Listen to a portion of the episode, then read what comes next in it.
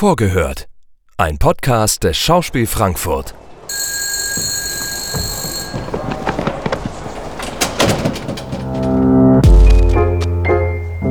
Einen wunderschönen guten Tag, meine sehr verehrten Damen und Herren. Wir begrüßen Sie recht herzlich hier im Schauspiel Frankfurt. Herzlich willkommen, liebe Zuhörerinnen und Zuhörer. Ich habe heute die Ehre, mit Stefan Bachmann über die nächste Produktion im großen Haus zu sprechen. Lärmpunkt, blinde sehen, Punkt, blindes Sehen, Ausrufezeichen und was ich sagen wollte. In dem Text von Jelinek geht es darum, dass der Berg ruft und alle kommen. Das Virus, der junge Fürst der Finsternis Odysseus und Circe, die große Zauberin, sogar ein ganzes Schweineballett tritt auf. Bei Elfriede Jelinek gibt es Zaubertrank für jeden und jede und das Virus gleich inklusive.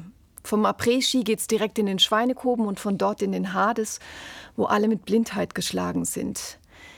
Wie blind kann man sein? Der Text selbst ist eine Odyssee der Wahrheitssuche inmitten einer Welt, in der der Vorgang des Sehens vom Vorgang des Blindseins abgelöst wird.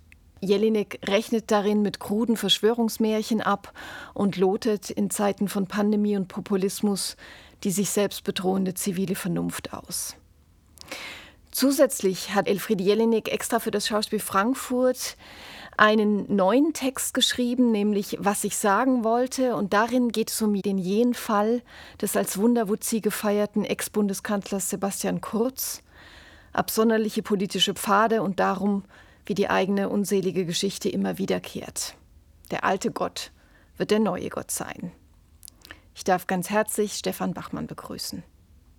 Zuerst mal zu Lärm. Ähm, der Text, den wir 2020 das erste Mal zusammen gelesen haben, im Herbst, Winter 2020, und uns schon beide gefragt haben, was macht man mit einem Text über die Pandemie, wird der 2022 noch irgendeine Relevanz haben? Jetzt gibt es eine Textstelle in dem Text, da sagt Jelinek, eine Welle folgt auf die andere, wie beim Meer. Da funktioniert es ja auch. Das ist ein bisschen ein ironischer Kommentar zur Pandemie.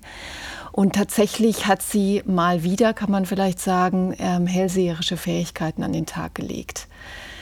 Was ist dieser Text für dich heute, 2022? Ja, wir befinden uns da in Bezug auf das Thema natürlich in einer Endlosschlaufe. Ne? Also die, die Pandemie kommt einem vor wie eine Endlosschlaufe. Und der Text von Jelinek kommt einem auch vor wie eine Endlosschlaufe. Ist ja auch in einer gewissen Weise eine Endlosschlaufe. Also ähm, das ist sowieso ein, ähm, ein, Eindruck, den ich gewonnen habe von den auch äh, Texten oder Stücken, die äh, vor diesem Stück Lärm äh, entstanden sind, dass eigentlich sozusagen die Themen sich immer wieder auch wiederholen mhm. in den Texten und ein ständiges sozusagen Zirkulieren, ein gedankliches, sprachliches Zirkulieren um diese Themen stattfindet. Mhm. Das Hellseherische ist natürlich auch ganz interessant im Zusammenhang mit äh, Jelinek, weil ich glaube, dass sie sich selber sogar so sieht. Das thematisiert sie in den Texten. Mhm. Also sie ähm, bezeichnet sich äh, latent zumindest als, als Zauberin, als Seherin. Wir werden ja da, glaube ich, auch noch darauf zu sprechen kommen, was die ganze Geschichte dann auch mit ähm, der Odyssee und dadurch auch mit Homer zu tun hat. Das sind so Figuren, in denen sie sich sieht. Ich glaube, sie funktioniert ähm, wie, so ein, äh, wie so ein Katalysator. Äh, in einer, sagen wir mal, vielleicht selbstgewählten Eingesperrtheit, aber doch äh, ähm, ist es so, dass sie eigentlich die ganze Welt irgendwie als Stream empfängt und ähm, diesen Stream ähm, dann in einen, ähm, wie soll ich sagen, in einen poetischen, literarischen Stream verwandelt. Mhm. Und das sind dann die Stücke. Mhm.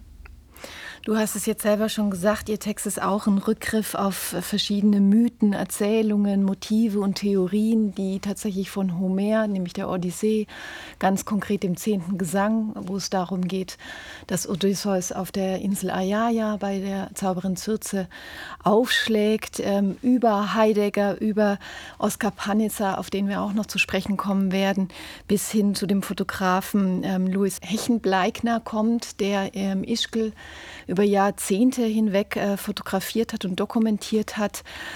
Ähm, Zwei Texte waren für dich ausschlaggebend, glaube ich, in der Konzeption, in der Idee ähm, für den Abend. Das eine ist tatsächlich ähm, die Odyssee, also diese Irrfahrt von Odysseus Schrägstrich. Elfriede Jelinek, Schrägstrich, ähm, äh, Sebastian Kurz, Schrägstrich, wir alle, die wir vielleicht irrend äh, gerade durch die Welt meandern. Ähm, und ein anderer Text eben Oskar Panitzer, das Schwein. Fangen wir mal an bei ähm, Homers Odyssee. Ich habe ja schon kurz gesagt, es ist also dieser zehnte Gesang. Die Gefährten kommen da auf dieser Insel Ayaya an. Odysseus schickt seine Gefährten oder Teile von denen voraus, um die Kunden, um die Insel zu erkundschaften. Die treffen auf Circe, werden verwandelt in Schweine und Odysseus selbst ist vorgewarnt von Hermes und bekommt ein Antikraut, ein Antigift, äh, lässt sich sozusagen nicht verwandeln. Es gibt dann eine Liebschaft zwischen Odysseus und Circe. Auch darauf werden wir vielleicht nochmal zu sprechen kommen, weil es, ähm, du hast es genannt, eine Fatal Attraction, wenn man sozusagen diese beiden Personen auch noch anders lesen kann, die Circe und Odysseus. Und dann äh, bleiben sie tatsächlich ein Jahr auf dieser Insel. Äh, bevor Odysseus wieder aufbricht, wird er von Circe noch in den Hades geschickt, äh, nämlich zum Seher Theresias, zum blinden Seher, muss man sagen. Auch da ähm, kommt vielleicht der tautologische Titel her. Im Grunde endet auch Lärm, blindes Sehen, blindes Sehen ähm, mit genau dieser Dunkelheit, nämlich im Hades. Also nicht ganz so offensichtlich wie andere Stellen im Text, wo sie sich ja wirklich eins zu eins auf diese Folie ähm, äh, bezieht. Aber äh, trotzdem ist es auch eine sehr, sehr dunkle Erzählung oder ist dieser Text, dieser Stream, wie du ihn nennst, ja auch etwas sehr Dystopisches, was er beschreibt. Warum hast du dich so stark auf diese Odyssee vorbereitet? Im Prinzip ist es ja eine Unterwerfungsgeschichte. Mhm. Ja, wer unterwirft wen und natürlich muss in einer, sagen wir mal, patriarchal geprägten Erzählweise der Mann dann ja auch als Sieger aus dieser Konstellation heraus äh, oder hervorgehen. Also Odysseus muss sich Was diese ja Zirze, ne, er muss ja. sich, er muss sie sich unterwerfen. Er tut es mit einem Trick. Er ist von Hermes gecoacht, ja, mhm. würde man heute sagen. Mhm. Ähm, es gelingt ihm und das führt dann auch zu sexuellen Ekstasen, die zumindest die Zeit vergehen vergessen machen. Also äh, Odysseus erinnert sich erst nach einem Jahr eigentlich wieder an äh, daran, dass er, ne, dass da mhm. Gefährten auf ihn warten und bricht dann überhaupt erst wieder auf. Ich habe von Olaf Altmann, äh, der äh, ja ein Bühnenbildner ist, der ähm, sehr klare, sehr einfache, aber auch sehr prägnante Behauptungen aufstellt, eine Bühne bekommen. Die ist ein, ein, ein rotierender Kreis, ähm, auf dem sich diese Geschichte ähm, äh, bewegt. Ähm, also, aber trotzdem, mir fehlte so ein bisschen so eine, auch wenn es nur für den Kopf ist, so eine, so, eine, so eine Definition. Und ich fand das eigentlich ganz schön, dass wir sagen, wir, wir, wenn wir die Welt heute beschreiben, warum sollte die eigentlich nicht im Schweinekoben angesiedelt sein? Das heißt auch, dass die Inszenierung sozusagen schon mit der Verwandlung beginnt. Und dann wäre ja die Frage, in was verwandeln wir uns vielleicht zurück oder was kommt eigentlich nach dem Schwein? Ja, also ohne jetzt zu viel zu verraten, aber wir sehen schon zu Beginn äh, eine ganze Horde von Schweinen das sind längst also Das Schöne ist, dass, äh, dass, dass im, im Text in der Odyssee ja äh, äh, dann, äh, also die, die, die Verwandlung in die Schweine hat, äh, war nicht zum Nachteil der Gefährten. Ja. Wenn sie sich dann zurückverwandeln, dann steht in der Odyssee, ich kann es nicht gut äh, oder genau zitieren, aber steht irgendwie sowas, sie waren jünger und schöner als zuvor. zuvor. Also ja. ne, so wie so eine Art, so ein Wellness, eine, eine Wellness-Behandlung. Ähm, also sie sind irgendwie, ähm, sie haben sogar gewonnen, ja, also sie sind sie sind irgendwie, haben mehr Aura, sind irgendwie attraktiver, schöner geworden, eigentlich durch die Verwandlung, jünger vielleicht auch. Ähm, ja, und das ist ja auch ein anderes Thema, der junge Mann. Mhm. Ähm, der ist ja äh, etwas, woran sich ähm, Elfriede Jelinek abarbeitet. Also vielleicht, äh, wir hatten äh, ne, man kann den auch ein bisschen mit Odysseus assoziieren. Das ist ganz klar äh, Sebastian Kurz da haben wir übrigens ein ähnliches Phänomen wie bei Corona auch. Ja, wir fragen uns so fortlaufend, ob das Phänomen nicht sozusagen auch jetzt aus der Zeit langsam gefallen ist. Ich fürchte, dass sozusagen äh, da auch eine ähnliche Endlosschlaufe vielleicht irgendwie ähm, mhm. ne, zur Wirkung kommen könnte wie bei Corona auch. Da dachten wir auch, mhm. es ist vorbei und es ist etwas Wiederkehrendes. Mhm. Ähm, also möglicherweise wird sich auch Elfriede Jelinek in, in, in Bezug auf Sebastian Kurz nicht geirrt haben und auch mhm. der wird irgendwie wiederkehren. Mhm. Ähm, natürlich hat sie sozusagen das, äh, das Stück geschrieben zu einem Zeitpunkt, wo der Sebastian Kurz äh, noch nicht zurückgetreten war, wo sie das noch sehr stark eigentlich als die dominierende ähm, politische Bewegung in Österreich wahrgenommen hat. Mhm ihm aber eigentlich all das, was dann zu seinem Fall gefühlt, geführt hat, schon bescheinigt, ja, mhm. auch in dem Text. Mhm. Ähm, wir können ja dann auch darauf zu sprechen kommen, es gibt ja jetzt einen vierten äh, Teil, der exklusiv für uns geschrieben wurde, mhm. was ich sagen wollte. Mhm. Ähm, und da äh, äh erleben wir eigentlich äh, eine Art von äh, Wiederauferstehungsfantasie ähm, in Richtung Sebastian Kurze. Ja, also wenn wir jetzt schon an dem Punkt sind, dann können wir gerne äh, zu dem neuen Text kommen, was ich sagen wollte. Du hast es bereits erwähnt. Vielleicht nur noch mal zur Erinnerung für die ZuhörerInnen. Am 2.12. ist er zurückgetreten äh, mit einer, wie man sagen kann, wirklich wasserdicht rhetorisch wasserdichten Rede, ähm, hat sich irgendwie aus dem politischen Geschäft angeblich verabschiedet mit dem Argument auch, er möchte sich fortan um seine Familie kümmern. Kurz danach, ähm, also ich glaube Anfang des Jahres kam dann die die Nachricht, dass er zu äh, Thiel Capital gewechselt ist, also zu Peter Thiel, der im Übrigen auch ein großer Trump-Unterstützer war während des letzten Wahlkampfs von Trump und jetzt als Geostratege in Silicon Valley in Kalifornien arbeitet. Also das heißt, auch hier kann man ganz deutlich, finde ich, sagen, und der Text von Elfriede Jelinek, was ich sagen wollte, beschäftigt sich ja wieder mit dieser ewigen Wiederkehr der unseligen eigenen Geschichte, ähm, das vielleicht ihre eigene Geschichte ist, die aber auch auch den Faschismus meinen kann. Also auch hier wieder normalisiert diese Autorin ja, ähm, indem sie so ganz viele Rückgriffe oder Zugriffe auf die Geschichte nimmt, ähm, auf die eigene Gegenwart, ähm, auf die politische Gegenwart, in der wir uns befinden und vor allen Dingen aber eben auch, glaube ich, ähm, Sebastian Kurz zu so einem Chiffre von Populisten weltweit wird. Ja, also weil ich glaube, man kann da genauso drin ähm, auf eine Art und Weise Trump sehen, Bolsonaro, ähm, äh, Orban, vielleicht auch in der jetzigen Situation sogar Putin. Und jetzt nimmt sie in dem neuen Text, was ich sagen wollte, insbesondere Bezug, und das finde ich sehr interessant, auf den, ähm, auf den Religionsanthropologen René Girard, der, um es mal irgendwie verkürzt auf die Spitze zu bringen, sich abarbeitet an der Krise des Opferkults. Und tatsächlich finde ich, ist das ja ausschlaggebend für den Text. Jetzt zieht sie sich auf René Girard und die Krise des Opfers oder des Opferkults. Und das finde ich insofern ganz interessant, als sie in ihrem Text auch etwas beschreibt, dass eine Masse herangezogen wird über Jahre, Jahrzehnte hinweg, die fast Fankultmäßig ja ihre politischen Führer aufbaut, ja, also Sebastian Kurz und die Türkisen, er hat sogar die ganze Partei in eine andere Farbe getaucht. Donald Trump, der seine Gefolgschaft sozusagen hinter sich wähnt und da äh, entsteht so eine Hetzmasse an, an, an Volk.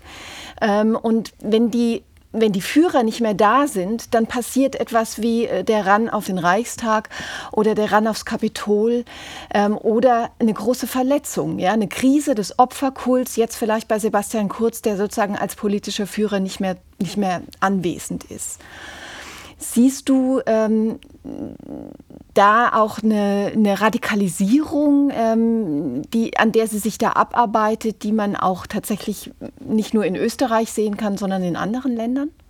Mir ist äh, auf dem Weg jetzt zur Frage aufgefallen, dass ähm, ich es immer äh, sozusagen richtig finde, wenn man den Namen nennt, äh, Sebastian Kurz, und im gleichen Atemzug finde ich es auch schon wieder falsch mhm. ähm, oder zumindest, äh, ähm, zumindest problematisch, äh, weil, ähm, also sie selber nennt es ja nicht. Mhm. Also sie sagt nie Sebastian Kurz, mhm. Ähm, sie sagt auch nie, nie ÖVP, sie sagt auch mhm. nie, sie sagt noch nicht mal Österreich, glaube ich. Mhm. Sie sagt auch nicht Trump. Ähm, also sozusagen äh, Odysseus sagt sie und Circe sagt sie. Also ich glaube, ihr, ihr, ihr Erzählansatz äh, oder ihr Reflexionsansatz ist eben ein sehr komplexer. Das heißt, natürlich geht sie von diesen reellen Figuren aus. Natürlich ist sozusagen, ähm, dass die Überlegungen, die Beschreibungen sind äh, ähm, da ähm, aus der Realität äh, ganz klar mm, gespeist aber es könnte immer ähm, das sein, woran wir denken und aber auch etwas, woran wir noch nicht denken. Mhm. Ja?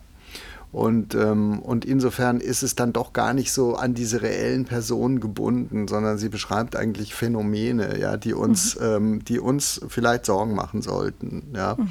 Zumindest wenn wir ihr zuhören und wenn wir das ernst nehmen, äh, dass sie diese vielleicht seherischen Qualitäten hat, ja, von denen wir ja auch eingangs gesprochen haben. Und wenn wir das ernst nehmen, dass sie vielleicht auch wirklich, sagen wir mal, auch wenn sie zurückgezogen in einem Häuschen im Wald lebt, auch ein wenig etwas von einer Zirze äh, hat, ja äh, äh, die, äh, die zwar, die, zwar, ähm, die zwar schwer zu finden ist, die aber trotzdem sozusagen alles zu sehen scheint, ja, mhm. dann, ähm, dann, dann, dann sollten wir da genau hinhören. Und natürlich, ähm, natürlich ist es so, dass sie eine Radikalisierung sozusagen populistischer Bewegungen beschreibt. Sie beschreibt, ähm, finde ich, sehr genau, wie sich da auch ähm, ja, wie soll ich sagen, pseudo-religiöse Motive plötzlich in so Bewegungen hineinmischen, ja, wie ein, äh, ein, ein, eine, eine Führerperson sozusagen entsteht, die heute natürlich ganz anders agiert, ja, als wir das sozusagen von den äh, großen Demagogen der Geschichte so äh, ähm, gewohnt sind. Die kommen natürlich in einem ganz anderen Gewand daher. Die sind modern, die sind, die sind hübsch, äh, äh die sind attraktiv, die äh, die können, äh, die, die sprechen mit sanfter Stimme, ja, also mhm. wie wenn man Butter auf ein Toastbrot streicht sozusagen. Mhm. Äh, ähm, also die gewinnen ihre Überzeugungskraft sozusagen mit anderen, mit anderen Techniken und werden dann aber eben tatsächlich treten vielleicht auch an die, an die Stelle sozusagen von, äh, von, von, von ähm, sozusagen Leitfiguren, ja, ob das nun ähm, Führer sind, äh, Anführer oder, oder, oder, oder, oder Götter, ja. Mhm. Äh, die man sich da so, die man sich da so selber auch ähm, ähm, naja, die man so, die man, die, die man dann, der, wo man dann, wo man dann in so eine, in so eine merkwürdige, in so eine merkwürdige Anbetungshaltung kommt und dann auch dazu geneigt ist, ihnen eben eigentlich alles nachzusehen, weil sie ja eben Götter sind. Ja. Mhm. Und das ist natürlich ein ganz gefährliches, ähm, zutiefst antidemokratisches Moment. Ja. Mhm. Ähm, und ähm, da finde ich ihren Blick schon, äh, äh, der, der ungeheuer pedantisch äh, ist und der sich ja wirklich sozusagen abarbeitet, indem er immer wieder versucht, sozusagen nochmal es anders zu sehen. Ja? Mhm.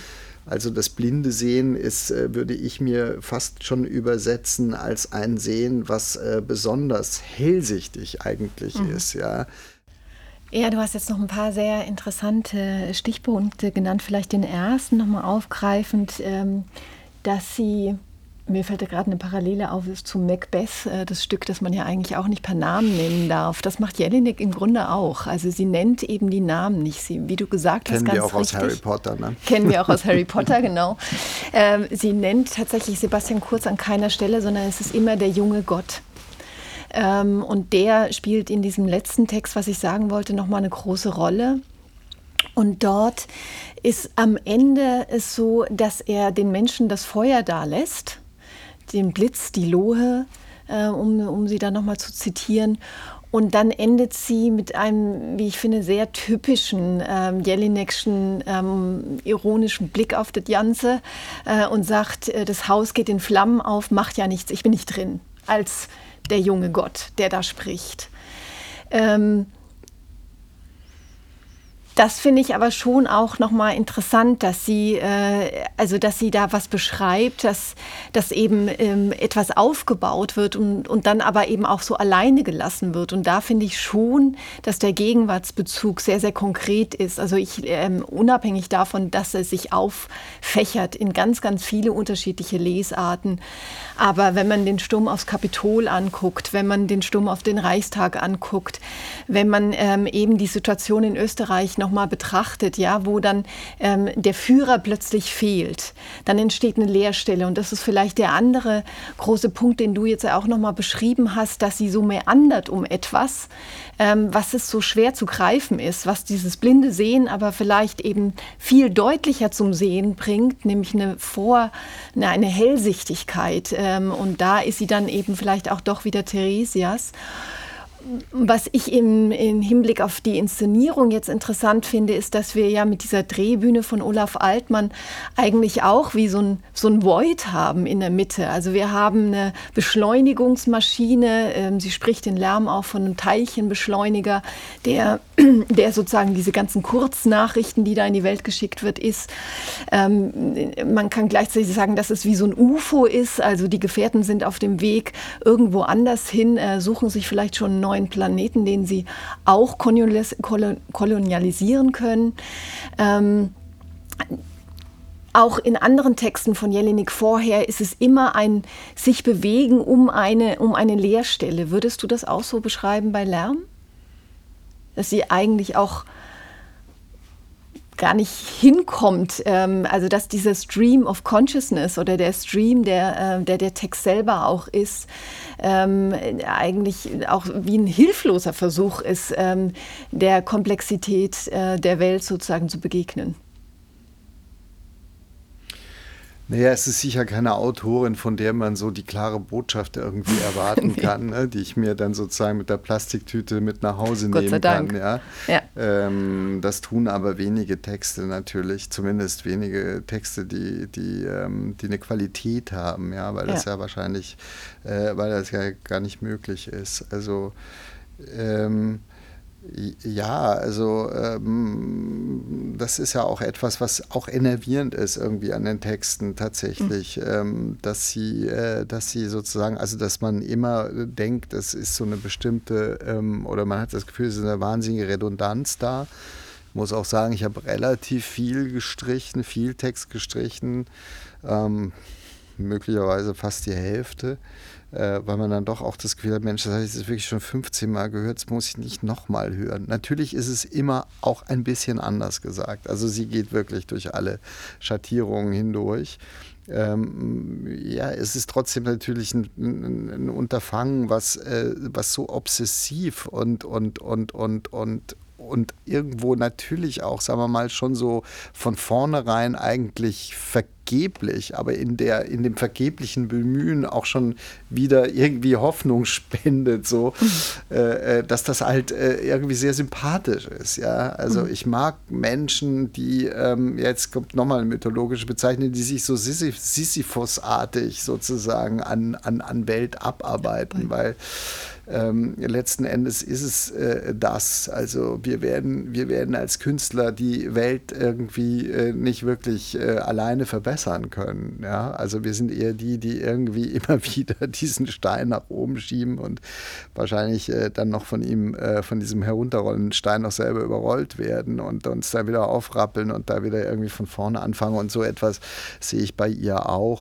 Ich finde, dass sie sich in dem Zusammenhang, der durchaus ja auch ironisch und irgendwie pittoresk ist, dass sie sich da auch als jemand zeigt, der unfassbar empfindsam und ähm, ja, empfindlich ist. Ja. Mhm. Und, äh, und das ist natürlich das Paradox, dass, äh, dass diese Empfindsamkeit irgendwie ähm, einerseits dazu führt, dass sie ja auch als Person gar nicht mehr so richtig am, am Weltgeschehen teilhaben kann, also dass sie zumindest nicht mehr aktiv, äh, äh, ähm, dass sie das nicht mehr rausgeht, ähm, ne, sich nicht zeigt, ähm, dass sie aber trotzdem alles empfängt. Und, ähm, und das Empfangene zum Glück nicht einfach nur absorbiert, sondern eben transformiert und, äh, und uns als Literatur eigentlich wieder sozusagen zurückgibt. Also sie spielt den Ball zurück und ähm, dann sind plötzlich wir Regisseure, Schauspielerinnen es, die sich dann äh, Dramaturginnen, Bühnenbildner, Kostümbildnerin, die sich dann wiederum an diesen Texten abarbeiten müssen. Ja. Mhm. Das ist eigentlich nur fair. Ich glaube, sie hat sich auch sehr abgearbeitet und äh, jetzt können wir uns auch ein bisschen abarbeiten. Das ist ja äh, vielleicht fast schon überflüssig zu sagen, aber das ist eine Autorin, die einem erstmal nichts schenkt. Ja, äh, sie, sie, sie weist einem nicht auf, wie das oder schließt einem das nicht auf, wie man das machen soll. Es sind einfach, es ist eine Bleiwüste. Es dauert schon eine Weile, bis man, äh, bis die Texte anfangen. Ähm, plastisch zu werden und man überhaupt mal irgendwie da irgendwie ja, eingetaucht ist. So. Ich nehme an, dass das dann auch etwas ist, was wir dann wiederum auch an die Zuschauer weitergeben, dass also auch die Zuschauer in der Situation äh, sind, dass sie sich auch wiederum irgendwie an etwas abarbeiten müssen. Aber vielleicht ist das äh, ganz gut. Ähm, das war, Rainer Götz hat gesagt, wir müssen mehr wissen. Und äh, mehr Wissen bedeutet auch mehr Arbeiten. Also das Bild des Abarbeitens ist doch ein schönes Schlusswort. Ähm, wir müssen uns Sisyphus Schrägstrich Jelinek als einen glücklichen Menschen vorstellen und vielleicht können wir dann auch am Abarbeiten ein bisschen dabei lachen. Herzlichen Dank. Danke. Das war Vorgehört, der Stückeinführungspodcast des Schauspiel Frankfurt.